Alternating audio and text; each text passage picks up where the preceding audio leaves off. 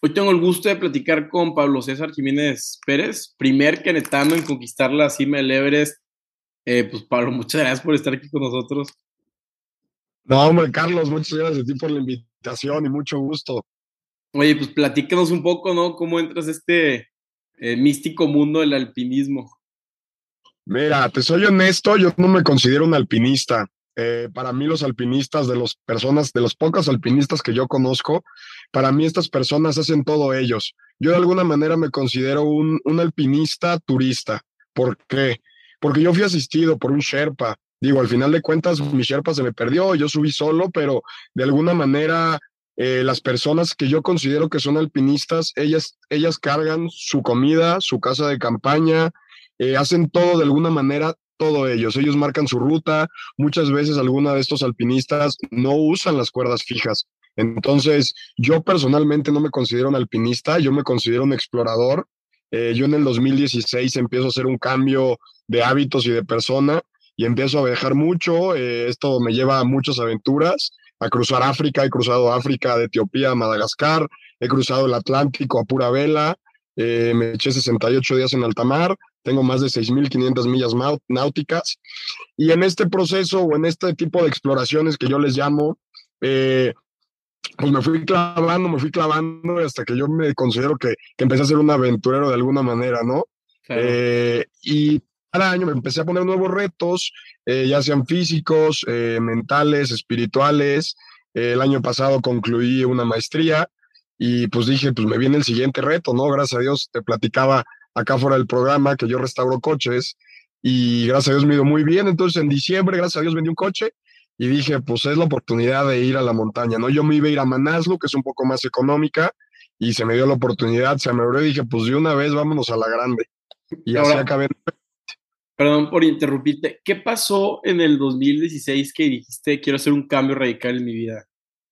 Mira, yo era un chavo, se podría decir normal, inquieto. Eh, yo, eh, pues me gustaba el antro, me gustaba ser, era vaguito, por así decirlo, ¿no? Me iba con mis amigos de parranda, no era el mejor estudiante. Y en el 2016 podemos decir que llegué a un vacío existencial. Y dije, tengo todo, pero no tengo nada. Entonces yo le llamo metanoia.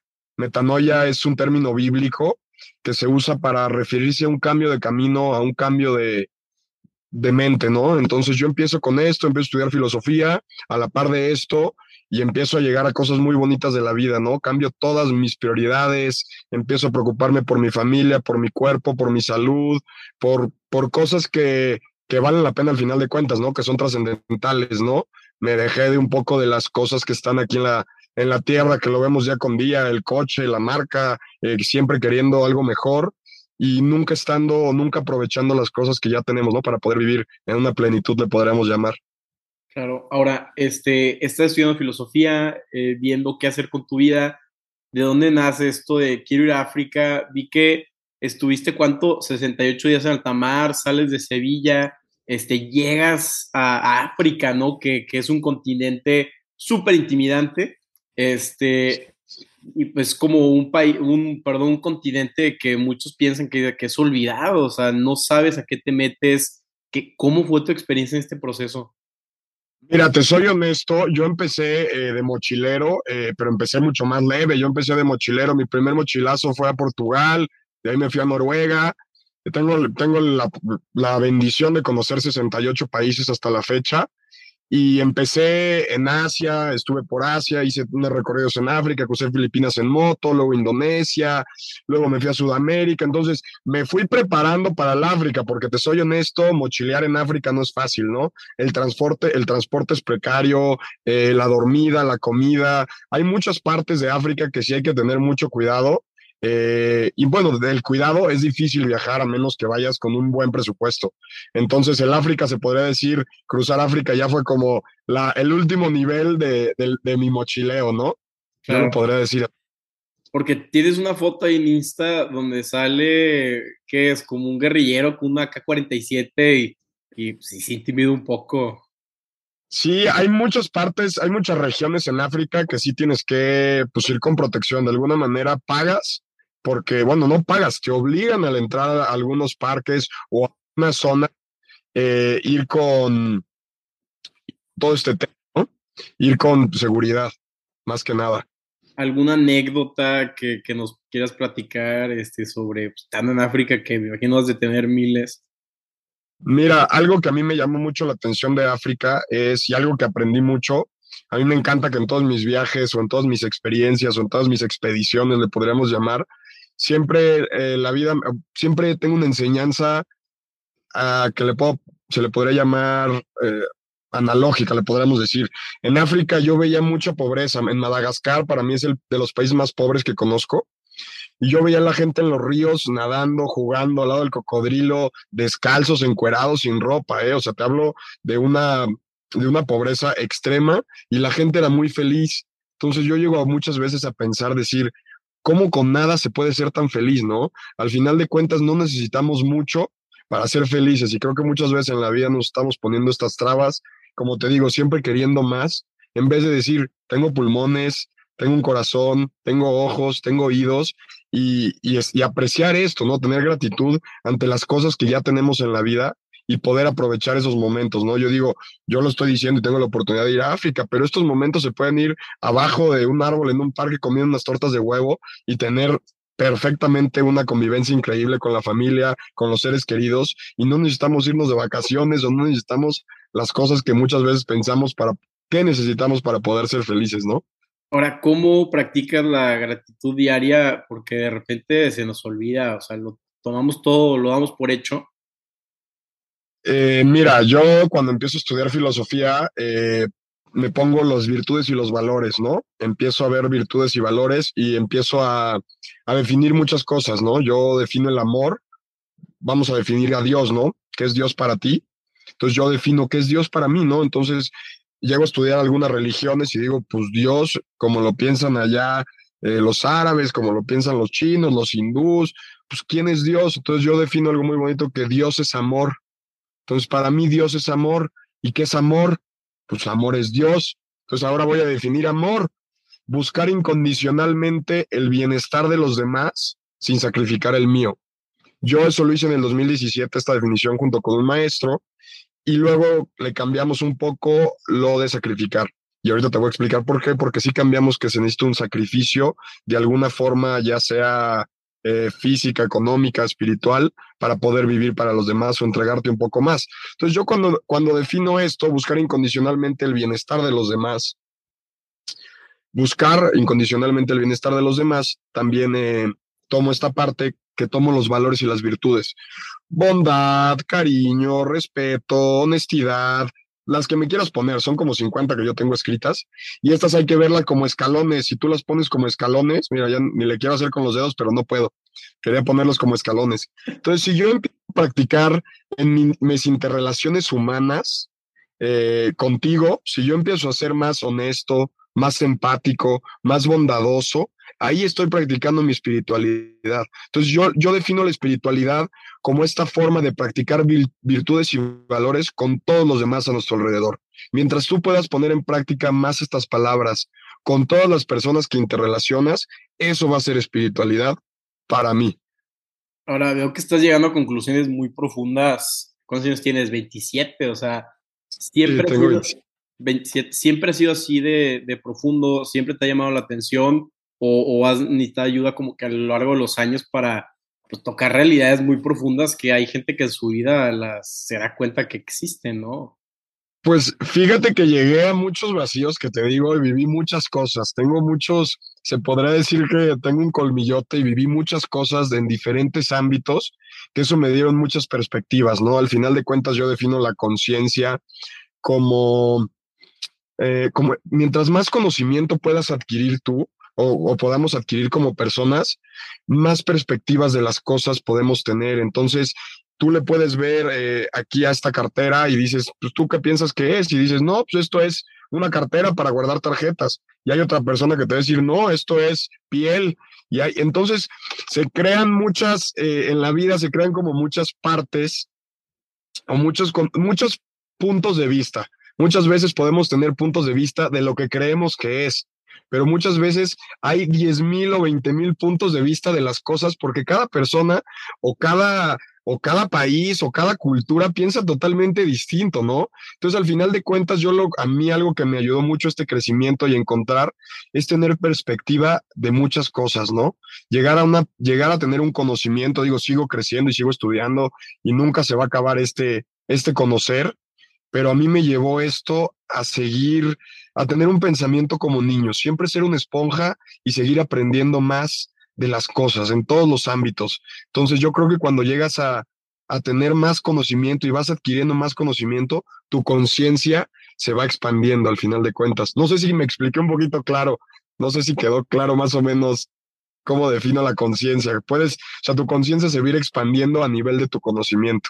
Claro, y entre más eres humilde, más eres curioso, más te llama la atención o, te acuerdas de qué es lo que te llamaba la atención de chico, más puedes llegar a esta plenitud que, que de repente se nos va olvidando a la par, ¿no? O sea, ejercicios tan padres como, oye, a los cinco años en que pensabas, a los siete años que te llamaba la atención, chances sean los carritos, los no sé qué, entonces ir regresando como a ese, y luego tuve una comida familiar y todos muy serios, llegan los niños y cambia todo el ambiente.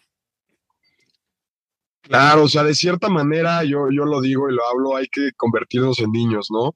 Los niños eh, son puros, eh, de verdad es la pureza de un niño, no piensan las cosas, las viven, y creo que eso es, eso es algo que nos falta, tenemos que vivir los sentimientos, tenemos que vivir, eh, ellos tienen esta parte de que viven todo al, al mil por ciento, ¿no? De alguna manera no tienen estos, estos bloqueos mentales que uno como adulto muchas veces se va creando. Claro, y son honestos. O sea, no sé si te ha pasado que estás con un niño y te dice que, oye, estás muy frentón o, oye, está bien raro tu grano, y, te lo dicen directamente y se vuelve algo gracioso, ¿no? Porque, o sea, no tienen filtro. Entonces, es como que ser honesto con las demás personas o ser mucho más real, ¿no? Sí, y, y al final de cuentas, eh, ¿qué nos va haciendo como personas? Eh, los recuerdos y los sentimientos si, tú, si lo pensamos de alguna manera, nosotros las memorias que tenemos va a ser donde tuvimos más sentimientos y más emociones más profundas. Explico, si tú te recuerdas algo de que cuando estuviste, cuando tu mamá te regañó en tal momento, cuando tenías ocho años, en ese momento tuviste muchos sentimientos o muchas emociones y por eso lo recuerdas y por eso se hace una memoria tan profunda. Entonces, lo bonito de esta vida es que nosotros podemos crear o, meter estos ingredientes a nuestra receta y decidimos qué recuerdos o qué emociones o qué sentimientos podemos hacer.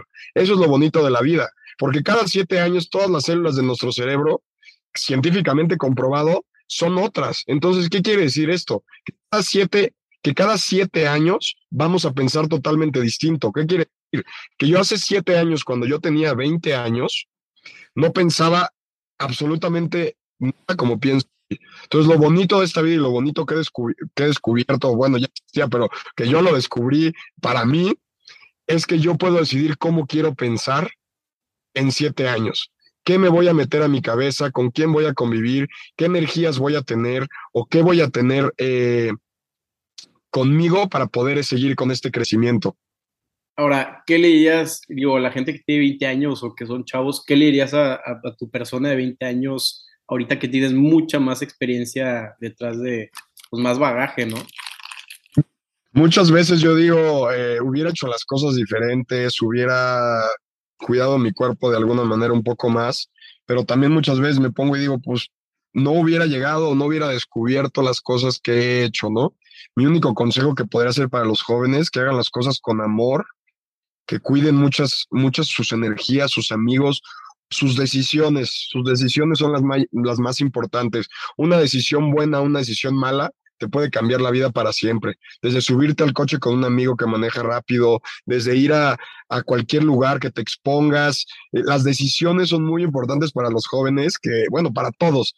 Una decisión puede cambiar tu vida, te puede llevar a ser presidente de la República o te puede llevar a ser vagabundo. Que cuiden mucho sus decisiones y las decisiones las hagan en valores y virtudes, en amor, en respeto, en honestidad, en identificar sus pensamientos, si vienen de ellos o si proviene de un maestro, si proviene de sus papás, de un amigo, de la novia, que identifiquen bien de dónde vienen todas estas, estas estos pensamientos que les vienen y estas cosas que quieren hacer, ¿no?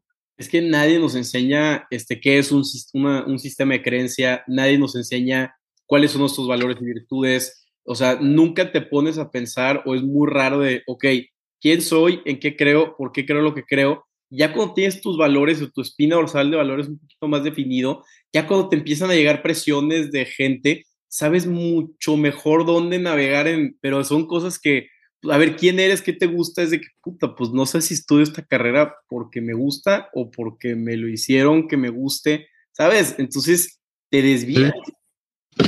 Y de alguna manera también lo que afecta mucho a los jóvenes, o a mí también me afectó, fueron cosas que la gente te dice, ¿no? Hay muchas veces que eh, un maestro, oye, tú no puedes, tú no vas a poder lograr eso, ¿no? Entonces también esto para los jóvenes creérnosla y de verdad creer, porque muchas veces amigos, cualquier persona que le tengamos un afecto o alguna admiración, nos pueden decir cosas que al final no son ciertas. Y eso también puede cambiar nuestra percepción de al lugar a donde queremos ir o a lo que queremos hacer, ¿no? Siempre estar conscientes y estar seguros de quiénes somos y a dónde queremos ir, ¿no? Que una de, una, un comentario positivo o negativo también puede cambiar mucho, mucho el rumbo de un niño, ¿no?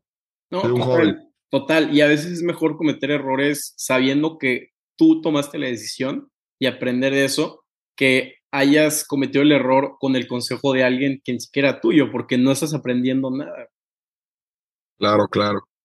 Pero no sé, también el tema de que restauras carros se me hace, no sé si es como una metáfora tuya y no quiero profundizar, pero pues es el hecho que tú estás viendo algo más en un carro que otro lo ve como basura, ¿no? O sea, es, es el, no el, el agradecimiento, pero es el tema de restauración, como restauras tu vida cada siete años, no sé, está como medio holístico ese pedo.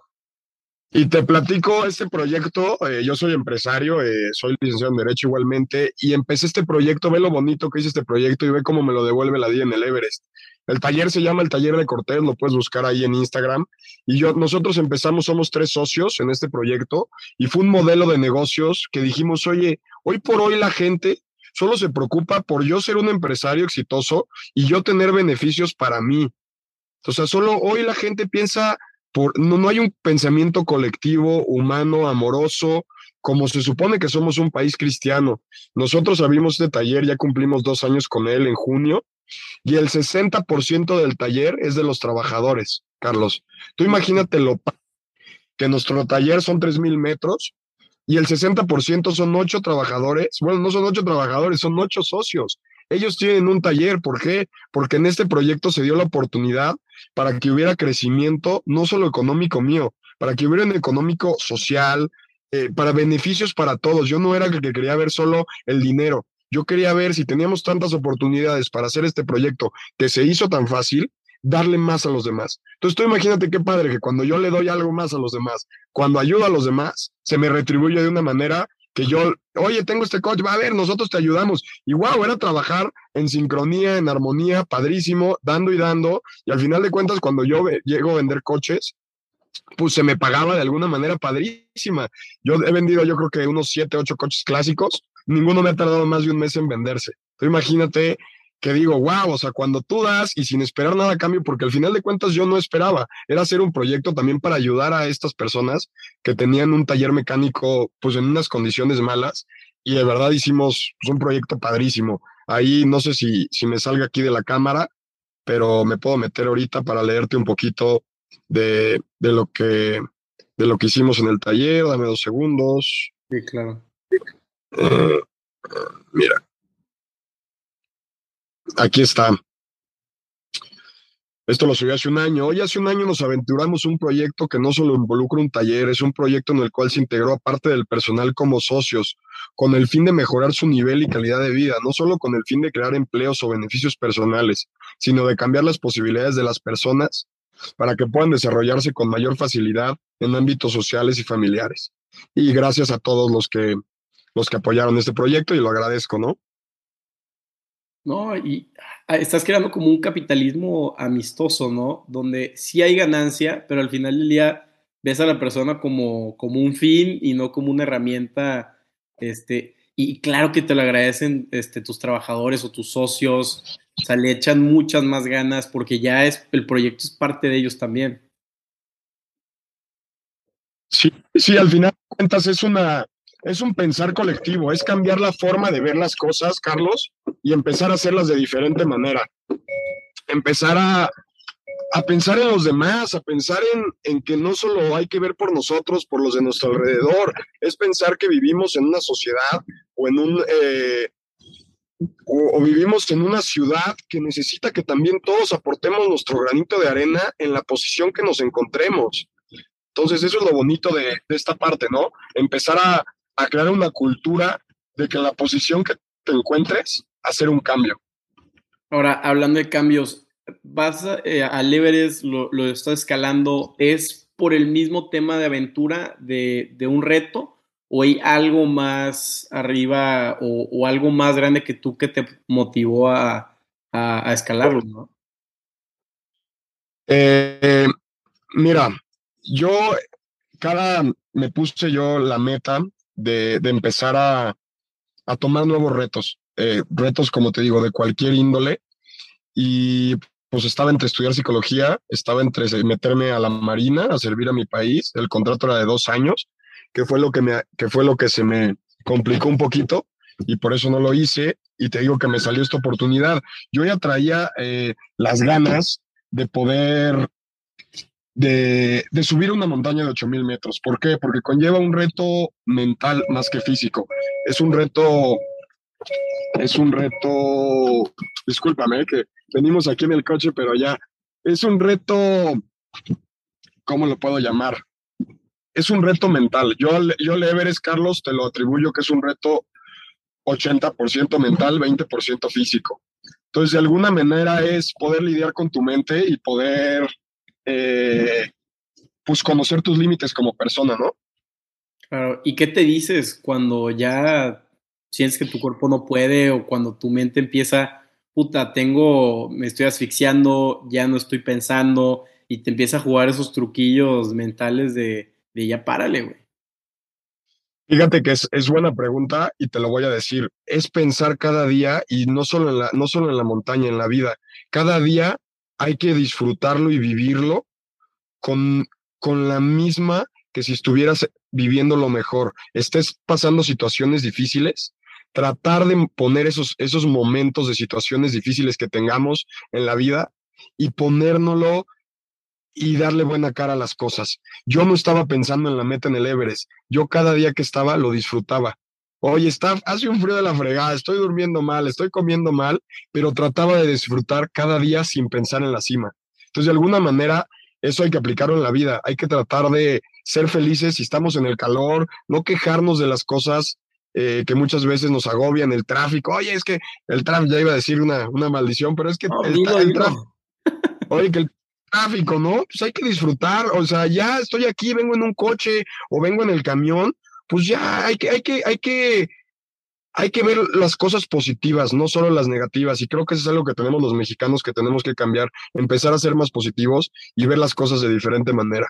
No, claro, y la entrevista pasada que, eh, hablé con Juan Diego, ese que escaló el Everest también, me, me, impresionó cómo él, sabiendo que tenía recursos limitados, que, o sea, se le estaba pelando, que son cuestiones de vida o muerte, le dio un chocolate a, un güey que, que se le estaba pelando. Entonces, es como ese chocolate puede haber sido la diferencia entre la vida y la muerte, y en vez de decir, ah, no es un tema de supervivencia, voy a ser muy gacho con todos porque quiero sobrevivir tomó lo opuesto y dijo, no, o sea, este es un momento en el que yo puedo ser mucho más generoso que los demás y es una excusa de, oye, si, si este chavo en un, una zona de vida o muerte, más de 8000 metros, pues su cuerpo está muriendo, dice, no, yo voy a tomar el camino más alto y, y si yo pude ser generoso, tú también puedes, güey, porque tú no te vas a morir. Entonces son mentalidades muy padres y lo mismo contigo, oye, este, estando sufriendo, este, mi cuerpo ya no da,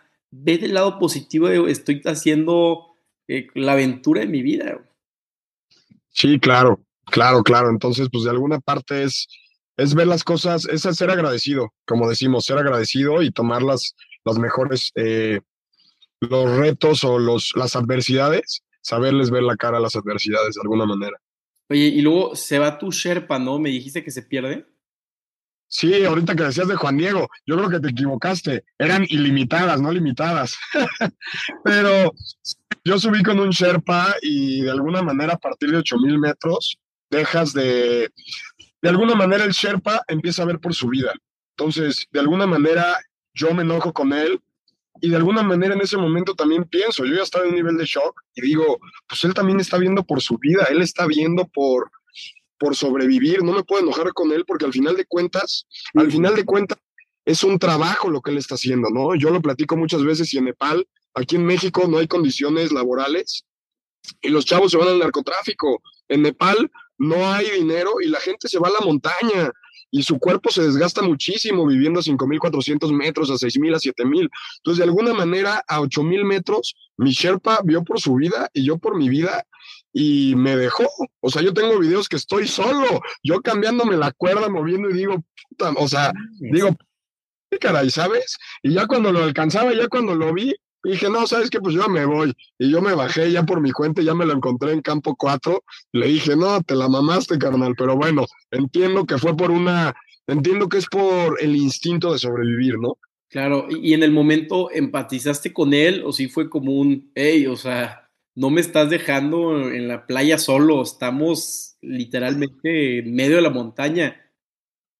En el primer momento no estaba, no empaticé, por, en el primer momento yo decía, ¿cómo me deja? Estoy aquí a 8000 me, o sea, yo con mi oxígeno, yo solo traía mi tanque de oxígeno, me lo volteé a ver, traía 50% de tanque y digo, fuck, o sea, tengo que regresar, me agarro la cara y empiezo a llorar y le digo, Dios mío, ahora dame fuerzas para regresar. Esa fue mi primera, la primera vez que veo la cima, me agarro la cara y digo, Dios, ahora dame fuerzas para regresar cuando me volteo a ver mi oxígeno. Me encuentro a mi Sherpa en la cima y me dice, pues con ese llegas. Le digo, seguro. Entonces yo de alguna manera ya bajé carrereado porque ni él ni yo ya traíamos oxígeno. Entonces bajé de alguna manera prisa, pero muy consciente que la, el descenso es lo más peligroso de, de la montaña. El 80% de los accidentes suceden en el descenso, Carlos. Y tú llegas a la cima, hay mucha fila, no hay, eh, te puedes quedar cierta cantidad de tiempo o es como, oye, foto y el que sigue. Fíjate que yo duré ocho minutos en la cima nomás, porque yo te digo que cuando veo la cima a 30, 40 metros, me agarro la cara, me volteo el oxígeno y me entra el shock porque digo, llevo toda la noche caminando, ahora tengo que hacer todo el regreso. Entonces, de alguna manera, yo me tomé mis fotos, me tomé mi videíto y le dije, nos vamos. Te digo que ahí él llegó y ahí nos separamos y yo bajé a buena velocidad, pero con mucho cuidado.